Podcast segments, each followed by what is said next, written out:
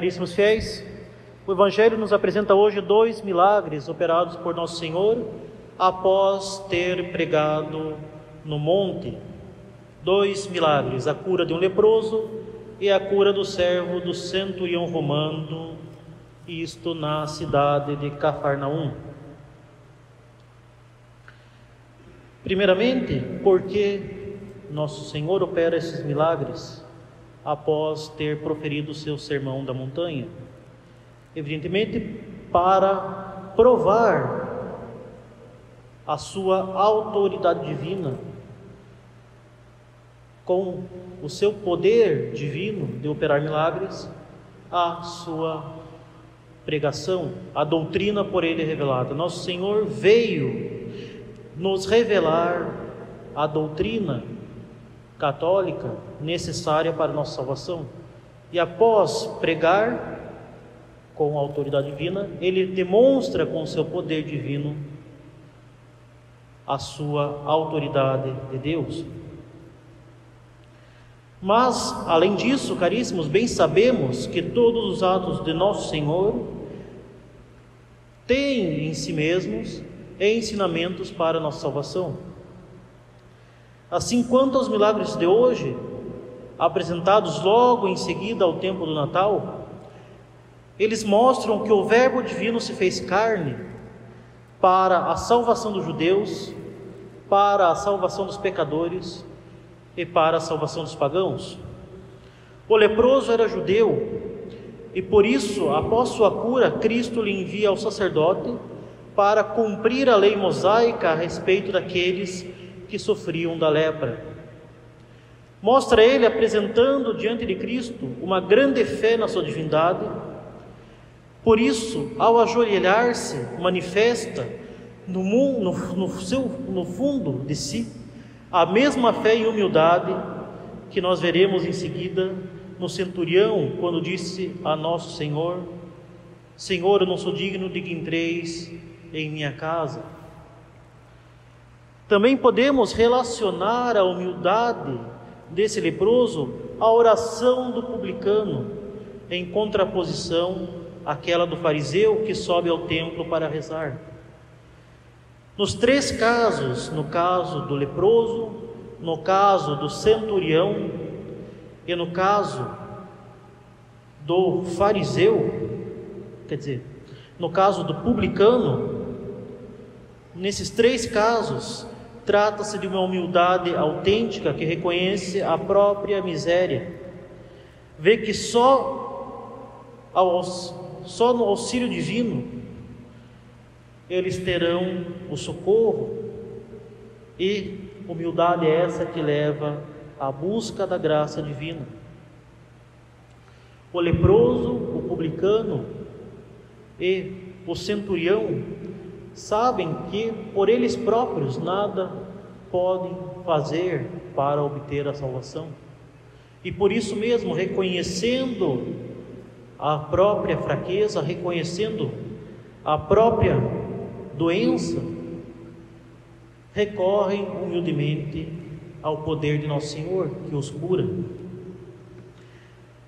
Assim, diante de sua doença, Grande era a fé do leproso, a ponto de, ao encontrar-se com Nosso Senhor, crer na sua onipotência divina e na sua bondade infinita. Ele estava certo de que uma simples manifestação da vontade do Salvador era suficiente para curá-lo. São Beda, o Venerável, comenta essa humildade fortemente fundada na fé. Diz ele, e em verdade, assim como se declara no Senhor a autoridade do poder, declara-se nele a consciência da fé. E pondo-se de joelhos, disse-lhe: Se queres, pode limpar-me. Ele se ajoelha, caindo de, caindo de rosto em terra, o que é sinal de humildade e vergonha, para que cada qual se envergonhe das manchas de sua vida. Essa vergonha, porém, não impede a sua confissão mostra a chaga e pede o remédio, e a própria confissão está cheia de religião e de fé. Se queres, diz ele, podes, ou seja, pôs o poder na vontade do Senhor.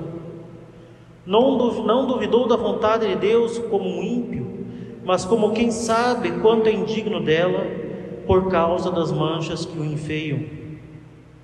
Caríssimos, se somos reconhecedores de nossas misérias, devemos também reconhecer o quanto o pecado é a lepra da alma. Se esta fosse tão visível quanto a física, quanto mais repulsiva seria aos olhos de todos nós. Caríssimos, se pudéssemos ver o estado visível da nossa alma quando estamos em pecado mortal, teríamos horror de nós mesmos e horror um dos outros.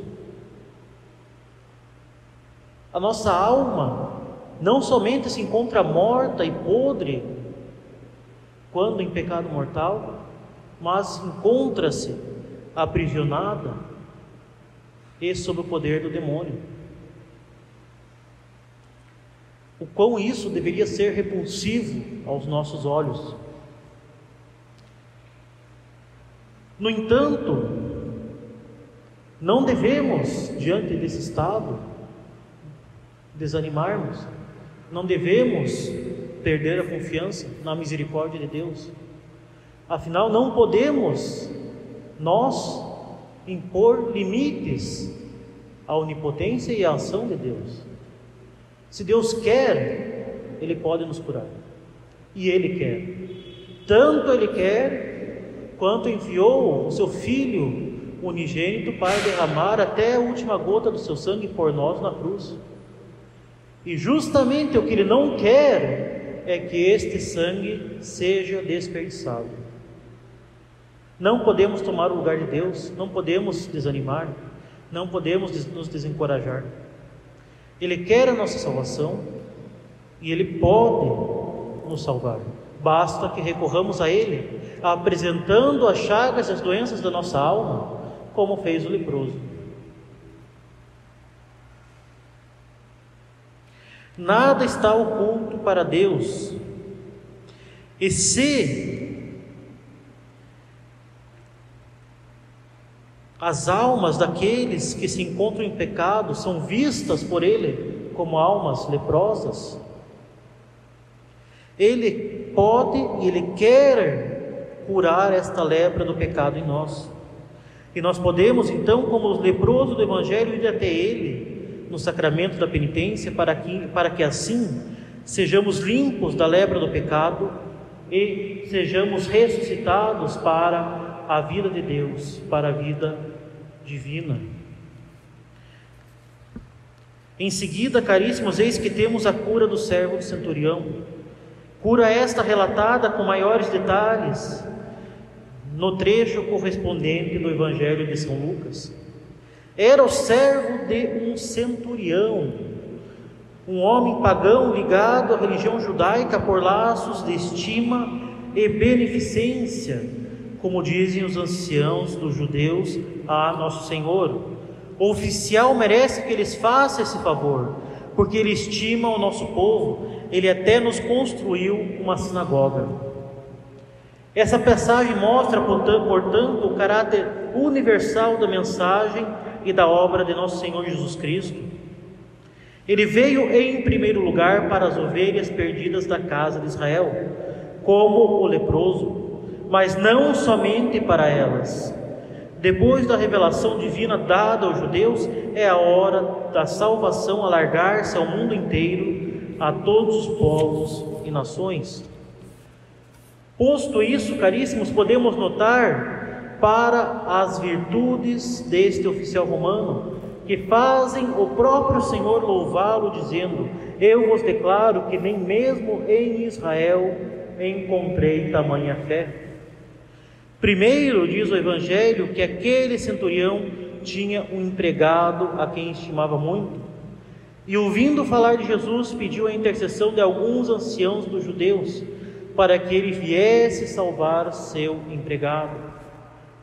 Em uma sociedade como aquela de Roma, em que o patriarca, o chamado pater familias, detinha poder de vida e de morte sobre os seus escravos, considerados mera propriedade do Senhor, que um homem estimasse e além disso, agisse pessoalmente e efetivamente para salvar o seu escravo, demonstrava um nível superior de amor, muito próximo daquele que Cristo manifestou no Sermão da Montanha, pronunciado logo antes de partir para Cafarnaum.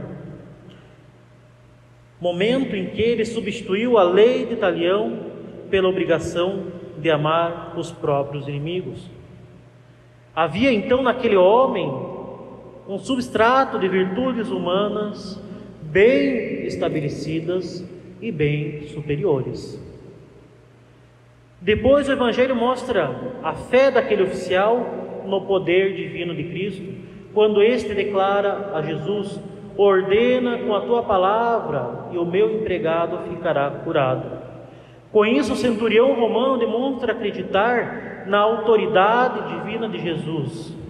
Ele não recorreria de fato àquele homem de carne e osso se não cresce, ainda que de modo simples e incipiente na sua divindade.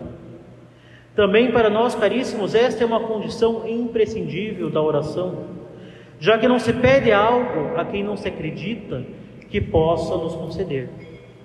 Devemos realmente e concretamente acreditar nas palavras de Nosso Senhor que nos disse: Pedi e recebereis. E devemos confiar não somente que receberemos, mas que aquilo que receberemos é o melhor para a nossa alma. Efetivamente, senhores, Deus não nos prega peças, Ele não nos coloca em esclavos. Se nós não recebemos, exatamente aquilo que pedimos. Se nós nos, nos encontramos em situações inesperadas e difíceis, nós devemos ter um olhar sobrenatural e buscar recorrer com uma maior confiança e com um maior fervor a Deus, nosso Senhor, na nossa oração. E, sobretudo, não entrar em pânico buscar sempre aproveitar todas as circunstâncias para a nossa salvação, que é o que realmente importa. Cruzes e dificuldades nós teremos em todos os momentos da nossa vida. O que importa é aproveitarmos para carregar essas cruzes junto de nosso Senhor, de forma que assim teremos cruzes e tribulações muito mais suaves do que se nós tentássemos tudo resolver com as nossas forças e da nossa forma. O centurião não quis garantir a cura, obrigando que Nosso Senhor estivesse presente e fizesse algo com as suas mãos, que estivesse lá do lado dela e impôs as mãos. Não, ele confiava no poder divino de Cristo. Confiava que somente com a sua vontade ele poderia curar o seu servo.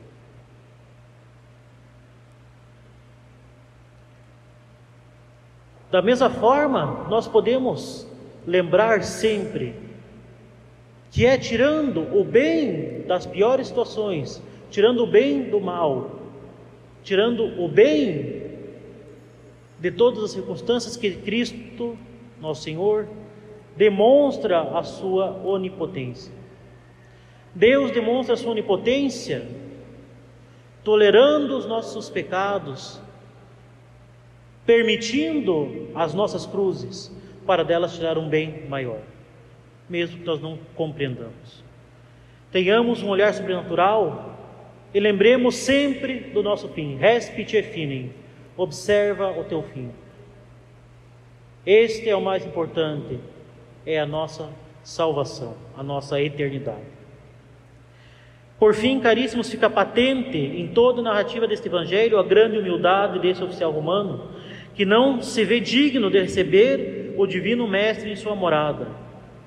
Também para a nossa vida interior, caríssimos, é essencial a virtude da humildade, porquanto a humildade nada mais é que andar na verdade, andar na verdade da nossa miséria, como bem ensina Santa Teresa d'Ávila. E quanto mais nos aprofundamos em Deus, maior é a consciência dessa miséria que nós somos. Devemos sempre nos lembrar, caríssimos, dessa verdade bem expressa nas seguintes palavras: Sem a graça nós temos tudo para dar errado. E de fato, sem a graça de Deus, o mais provável é que estivéssemos neste momento correndo e correndo alegremente, como trouxas, em direção ao inferno. Assim, os autores espirituais são unânimes em falar da humildade e da fé como as grandes bases do edifício que é a nossa vida espiritual. A primeira sendo a sua parte negativa, pela qual cavamos o buraco e reconhecemos aquilo que realmente somos pobres e miseráveis pecadores. E a segunda, sendo a sua parte positiva, pela qual edificamos uma base sólida para o nosso crescimento na amizade com Deus. Caríssimos, são esses os dois grandes fundamentos da nossa salvação: a humildade e a fé. Reconhecer que nada somos, e se somos alguma coisa, isto é pela graça de Deus, e a partir daí, vivendo na graça de Deus, recorrendo à misericórdia de Deus, edificar este magnífico edifício que é a nossa santificação, o crescimento na nossa intimidade com Deus, e a partir daí buscar dirigir-nos à salvação. Assim, caríssimos, busquemos, a exemplo de Maria Santíssima, ter uma grande humildade, reconhecendo que se conhecemos a verdade e buscamos caminhar em direção à santidade, não temos nós nenhum mérito, mas tudo é graça, tudo é graça de Deus. E por conseguinte, tenhamos uma grande fé em Deus Todo-Poderoso, que quer a nossa salvação e nos dá todos os meios para que cheguemos à vida eterna, dando-se inclusive a si mesmo todos os dias no Santíssimo Sacramento do altar. Dirijamos-nos, pois, com grande confiança a Ele no confessionário e na mesa da comunhão, dizendo: Senhor, não sou digno, mas se quiserdes, podeis curar-me. Louvado seja nosso Senhor Jesus Cristo. Em nome do Pai, do Filho e do Espírito Santo. Amém.